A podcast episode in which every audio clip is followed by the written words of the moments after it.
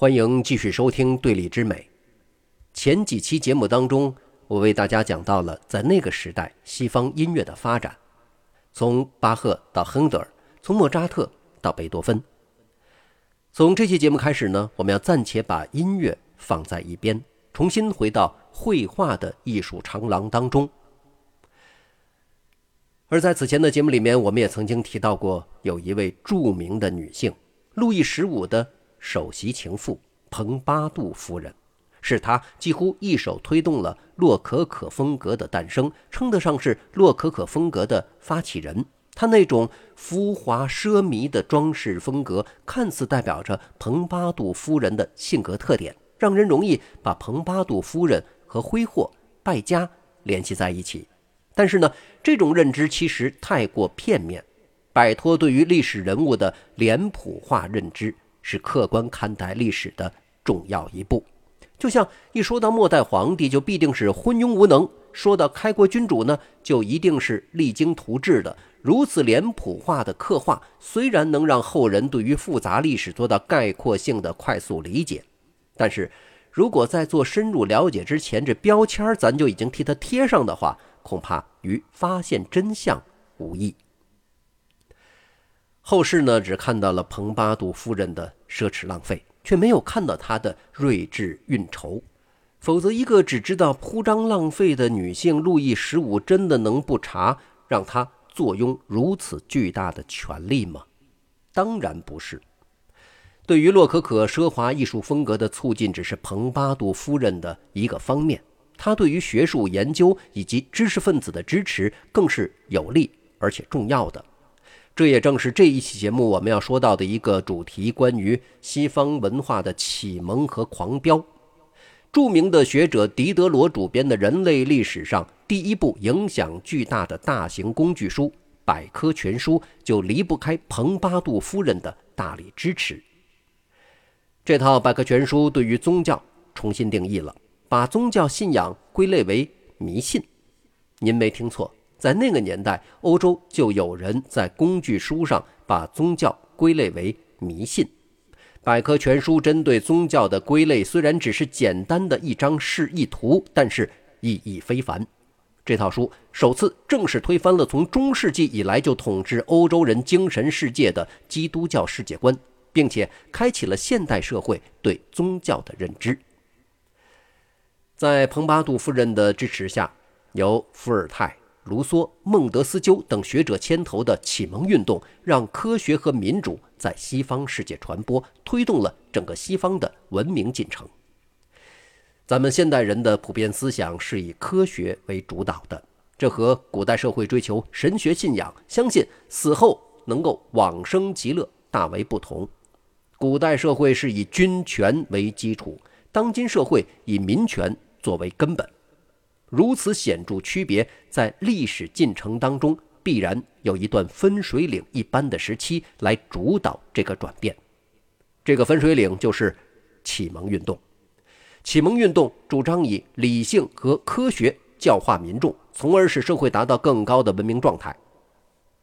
在18世纪中期，整个欧洲的科学水平已经进入到了解析时代。什么是解析呢？解析就是能够使用精确的数学工具定量描述事物规律，就像我们上学都学过解析几何。在18世纪的中期，数学方面高等数学的基础，比如微积分、微分方程等等理论，就已经得到了比较完备的发展。法国的拉普拉斯、勒让德等等对于微分方程和偏微分方程贡献卓越的数学家。就生活在这个时期。物理学方面呢，建立在牛顿力学基础上的分析力学也开始崭露头角。拉格朗日等分析力学奠基人也生活在这个时期。十八世纪的法国启蒙运动堪称西方历史上第二次文艺复兴，甚至在数学、物理学等学科的研究已全面超越古希腊和古罗马，对当时人们的心理产生深刻影响。要知道，自文艺复兴起，大多艺术家只是以达到古人的成就为最终目标。但是到了启蒙运动时期，这个固有认知被科学进步打破了。原本认为无法突破的疆界被突破。古希腊人在这个时候就不再伟大，现在的人更加了不起了。这呢，无疑打开了人们长期被宗教禁锢的思想枷锁。恐怕上帝可能也没有那么重要了吧。如此一来，追求自由平等的思想就逐渐被释放出来，形成了一股足以颠覆当时社会秩序的巨大力量。法国大革命的爆发就是这股力量被释放的结果，可以称得上是区分古代社会与近现代社会的标志性事件。法国大革命以来，世界范围内变革不断。神圣罗马帝国倾覆，美国崛起，英国的君主立宪全面深化。启蒙运动作为这一系列变革的精神源头，影响极其深远。启蒙运动的思想在西方扩散，在不同国家激起不同程度反响。其中，在德国最为激烈，引发了德国狂飙突进运动，它也是德国浪漫主义的精神源头。连莫扎特。贝多芬的音乐创作都深受其感染。狂飙突进运动是德国18世纪70年代兴起的一场文学运动。狂飙突进一词呢，来源于克林格的一出剧目，名为《狂飙与突进》。它的德文字面直译过来的意思是“风暴与冲动”。启蒙运动的思想核心是理性、科学，凡事你得讲逻辑。虽然从反封建统治、反上层压迫这一点上，德国文艺界，尤其是出身中产和平民的文化人士与启蒙运动学者持一致观点，但是德国人不喜欢这种理性温吞的方式，他们追求的是情感的爆发、个性的显露、天才的创造，他们要的是真性情、真感受。德国人要用充满感染力的暴风骤雨式的方法来表达他们的文化和政治主张。那在这种狂飙突进思想下，他创作出来的作品就更加注重故事的想象力，通常呢会具有离奇的剧情，主张体现个人情感，比如恋爱、恩怨，描写的角度也更加注重个人的想法和心理。这场运动的代表人物是德国大文豪歌德、诗人席勒。歌德是德国历史上最伟大的文学家之一，也是世界文学领域极为重要的人物。他的代表作，相信很多人都看过《少年维特之烦恼》。在这部代表作里，歌德把笔墨放在了一个叫做维特的青春期少年身上，集中就描写了少年对于爱情的懵懂渴望。维特最终因为爱情的苦痛和绝望，最终自杀了。这在当时是非常标新立异的主题。这部书里面包含了大量的心理活动的描述，把着眼点从家国天下的宏大主题转移到了个人心理的小主题上面。这种关心个人、关心内心、关心自我的描写方式，集中代表了浪漫主义的精神核心。那诗人席勒的代表作呢是《强盗》，让他获得了德国莎士比亚的美誉。这部作品讲述了伯爵两个儿子之间相互斗争的故事。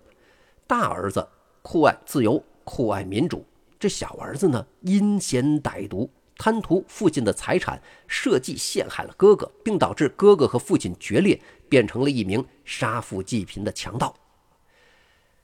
强盗通过个人故事折射了当时的社会问题，除了让人感受到强烈的情感冲突外，也表达了作者鲜明的政治主张，使用的是以小见大的写作手法。席勒对于故事的设计充满想象，对人物的刻画那更是入木三分。莫扎特在青年时代的很多作品，比如他的第一部德语歌剧《后宫诱逃》。就展现出了强烈的个人主义情怀。贝多芬的作品自然更不用说，他本身跟歌德就是好朋友，他甚至比歌德更加狂飙突进。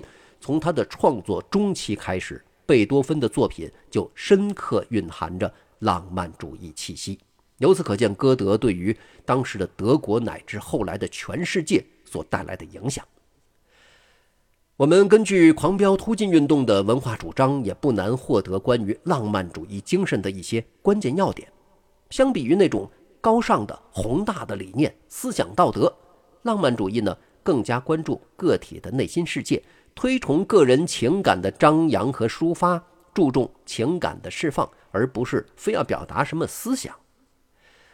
当人们去评价某一个人浪漫的时候，通常是说他在爱情方面表现出来的投入或者是关注，但实际上，您要是拿这个浪漫这个概念去理解什么是浪漫主义的话，那就是片面而且狭隘的。浪漫主义关注个人情感和想象力，乐于描绘戏剧性的场景，讲究灵感式的抒发，热衷感性描写。从这个意义上来看，巴洛克艺术恰恰是具有浪漫主义精神的，因为。巴洛克艺术注重动态、对比和戏剧性瞬间，而且充满装饰性的表达方式可以被理解为浪漫主义追求的夸张表达。暂且不论这个时期普桑、勒布朗这样一支法国的学院派，总体上来说，巴洛克艺术是具有广义浪漫主义精神的。